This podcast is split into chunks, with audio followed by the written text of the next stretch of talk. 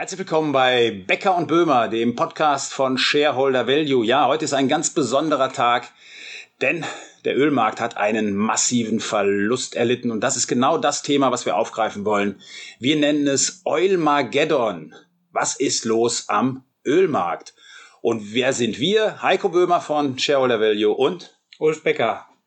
Ja, liebe Zuhörer, äh, was wir heute erleben, ist wirklich massiv. Es ist der größte Tagesverlust am Ölmarkt seit 1991, seit dem ersten Golfkrieg.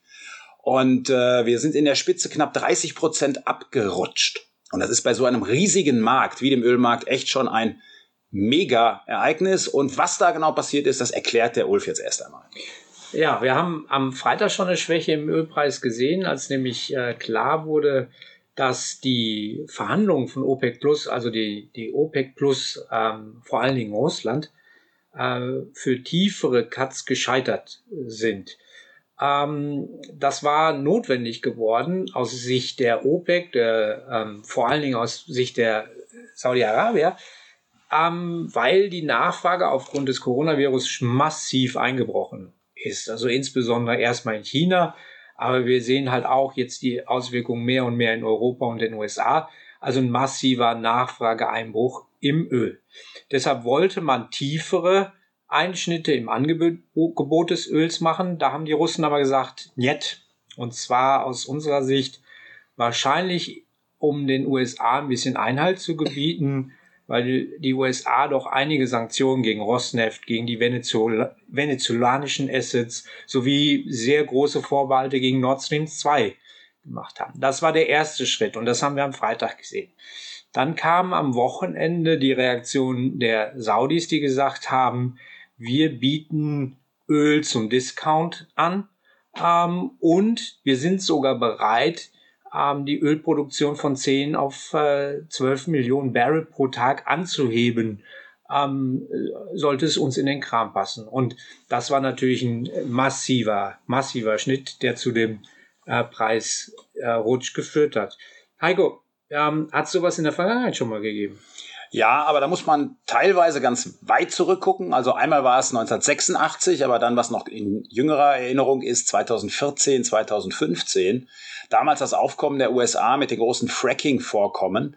Und da sind die Saudis auch schon mal so am Markt aktiv gewesen. Aber ganz, ganz wichtig, der Discount, der jetzt beispielsweise gewährt wird, der macht immerhin 8 US-Dollar aus zwischen der maßgeblichen US-Sorte WTI, also WTI, West Texas Intermediate, wie es so schön heißt, und dem äh, jetzt saudi-arabischen Preis. Das sind 8 US-Dollar pro Fass. Damals und auch in vielen anderen Phasen, wenn es das schon mal gab mit einem Discount, war der Discount maximal 2 US-Dollar pro Barrel. Also hier sieht man schon ganz klar, dass wir ein Terrain erreicht haben, was wir bisher noch nicht hatten. Und äh, dieses Kalkül der Russen, was, äh, was du sagtest, Ulf, das ist sicherlich ein Punkt, der damit reinspielt und sicherlich auch dieses Kalkül, das von den Saudis gekommen ist, das an einem Wochenende zu machen, wo im Endeffekt die Märkte im Westen flach liegen, wo nichts gemacht werden kann und jetzt eben diese Reaktion am Montag, die wir gesehen haben. Ähm, und das Tief, was wir gesehen haben heute im Markt, um da mal kurz drauf zu schauen, bei dieser Sorte WTI, das war bei knapp 27 US-Dollar und wir sind fast auf dieses Tief gerutscht von 2014. Da waren wir im absoluten Tief bei 26,55 beim Dollar. Und das ist wirklich jetzt schon ein Bereich, den wir ganz, ganz lange nicht gesehen haben und sehr nah dran an diesen Tiefs von vor vielen, vielen Jahren. Aber was hat das Ganze jetzt für Konsequenzen eigentlich? Das wird, das wird ähm, und das möchte ich von zweierlei äh, Sicht ähm, äh, beleuchten. Einmal die rein wirtschaftlichen Konsequenzen und dann einmal äh, von den Finanzmärkten herkommen. Rein wirtschaftlich wird es dazu führen, dass natürlich die Investitionen im Bereich der Ölförderung ähm, überdacht werden. Wir haben schon im Jahr 2019 in den USA gesehen, dass die Investitionen in Shale deutlich rückläufig waren. Und die Projektion bisher ging davon aus, dass CAPEX, also die Kapazitätsinvestitionen, um 10 bis 15 Prozent rückläufig sein sollten. Das war aber auf einem Ölpreisniveau, der war 50 Prozent höher als das, was wir aktuell haben. Also muss man kein Prophet sein, dass dort die Reduktion weitergehen wird. Und das ist in den USA, was das Thema Industrieproduktion angeht, ein richtig großer Bereich. Da ist sehr, sehr viel Geld reingeflossen. Das ist die Seite der wirtschaftlichen Entwicklung. Ähm, auf der anderen Seite muss man natürlich sagen, könnte man jetzt hergehen und sagen, ja, da gibt es ja auch einige, die davon entlastet werden, wie zum Beispiel Airlines, ein großer Konsument ähm, von Öl in Form von, von Kerosin. Fakt ist aber, typischerweise hedgen Airlines 50 bis 60 Prozent ihres Bedarfs auf ein Jahr. Ähm, und am Beispiel der Lufthansa sieht man, die haben ihre Kapazität gerade um 50 Prozent reduziert. Das heißt also, bis die wirklich in den Genuss kommen der niedrigen Ölpreise, wird es durchaus ein bisschen dauern. Auf der anderen Seite haben wir natürlich die, die, ähm, die, die Probleme jetzt am Finanzmarkt. Wir sehen es heute auch, der Aktienmarkt ganz klar in Mitleidenschaft gerissen. Aber wenn ich auf etwas schauen sollte, jetzt im jetzigen Umfeld sind es die Kreditmärkte.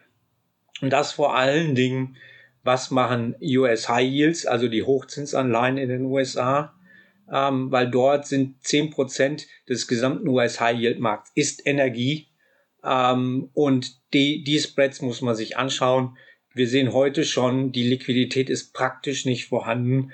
Also das ist eine Situation, die ist durchaus kritisch. Und da stellt sich natürlich die Frage, Heiko, was denkst du, wie lange wird uns das noch begleiten? Also wenn wir jetzt erstmal auf, den, auf, auf die Ölpreislage hinblicken, dann, äh, tja, wir haben natürlich immer, sucht man Parallelen in der Vergangenheit. Und ich habe jetzt mal so eine Parallele beispielsweise im Jahr 2016, wo wir auch einen deutlichen Absturz beim Ölpreis gehabt haben. Damals ging es in dem Bereich um 30 Dollar und da hat sich der Ölpreis bis zum Ende des Jahres wieder auf 55 Dollar erholt.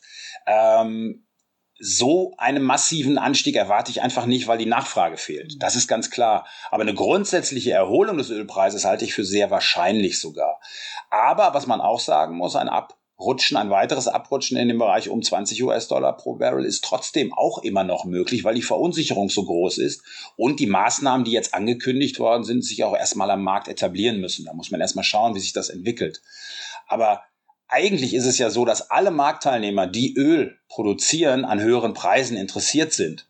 Und deswegen gab es ja irgendwann auch mal die OPEC mit der tollen Idee, ein Ölkartell aufzubauen und die OPEC Plus, die sich da irgendwie rausgebildet hat, um andere Länder noch mit hineinzunehmen.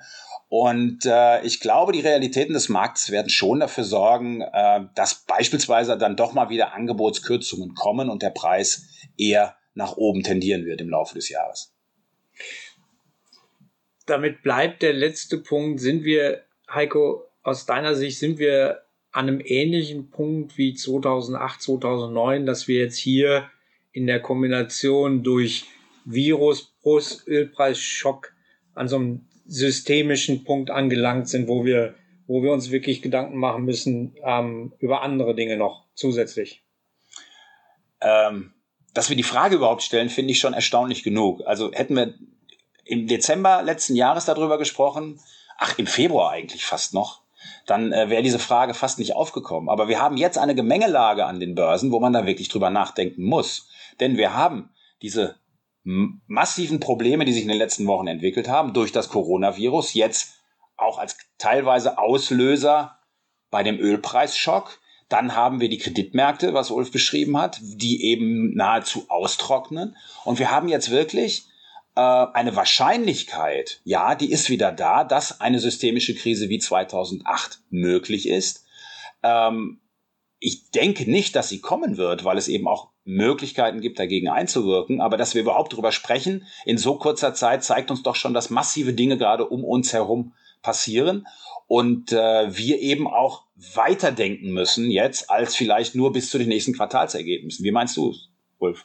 Ja, ich sehe es, sehe es ähnlich. Vor allen Dingen das Thema Liquidität ist ein, ist ein Thema, was wirklich Sorge bereitet. Und das nicht nur im, im Kreditbereich, sondern auch, wenn ich die durchschnittliche äh, Geldbriefvolumen mir anschaue, was, was wir in, im S&P Future, im Allstocks Future haben, dann ist das wirklich, wirklich dünn.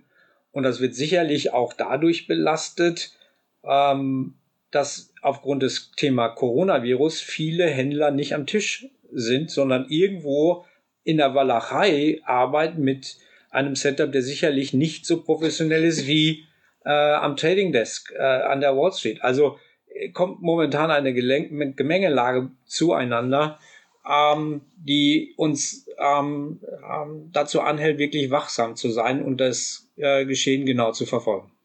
Und einen Punkt noch, Thema Liquidität. Wir hatten in der vergangenen Woche äh, die Zinssenkung der US-Notenbank um 50 Basispunkte. Das war ähm, außerhalb der Sitzungen der Notenbank, der regulären Sitzungen. Das war die erste solche Senkung seit der Finanzkrise 2008 es ist eine Woche vergangen und wir reden schon gar nicht mehr darüber, sondern müssen uns mit unseren Analysen und Gedankenmodellen eigentlich und Szenarien eigentlich schon wieder ganz neu positionieren. Allein daran merkt ihr schon, was momentan an den Finanzmärkten los ist und wie schnell man im Endeffekt agieren muss und analysieren muss. Und das machen wir hier in diesem Podcast regelmäßig. Ähm, ich würde sagen, Ulf, wir lassen es mal mit einer Vorschau fürs nächste Mal, weil wir wissen ja selbst noch nicht, was nächstes Mal kommt. Aber wir freuen uns drauf, wenn ihr nächstes Mal mit wieder dabei seid. Diese Publikation dient unter anderem als Werbemitteilung. Sie richtet sich ausschließlich an Personen mit Wohnsitz bzw. Sitz in Deutschland. Der Inhalt dieses Podcasts stellt keine Anlageberatung oder sonstige Empfehlung zum Kauf, Verkauf oder Halten von Finanzinstrumenten dar und ersetzen keine individuelle Anlageberatung. Die enthaltenen Informationen und Meinungen wurden mit großer Sorgfalt erstellt. Die tatsächlichen Entwicklungen können aber erheblich hiervon abweichen. Angaben zu historischen Wertentwicklungen sind kein Indikator für zukünftige Wertentwicklung. Weitergehende Informationen zu den von Shareholder Value Management AG betreuten Mandaten finden Sie unter www.shareholdervalue.de. Die in diesem Podcast enthaltenen Inhalte dürfen nicht ohne vorherige schriftliche Zustimmung der Shareholder Value Management AG vervielfältigt oder verwendet werden.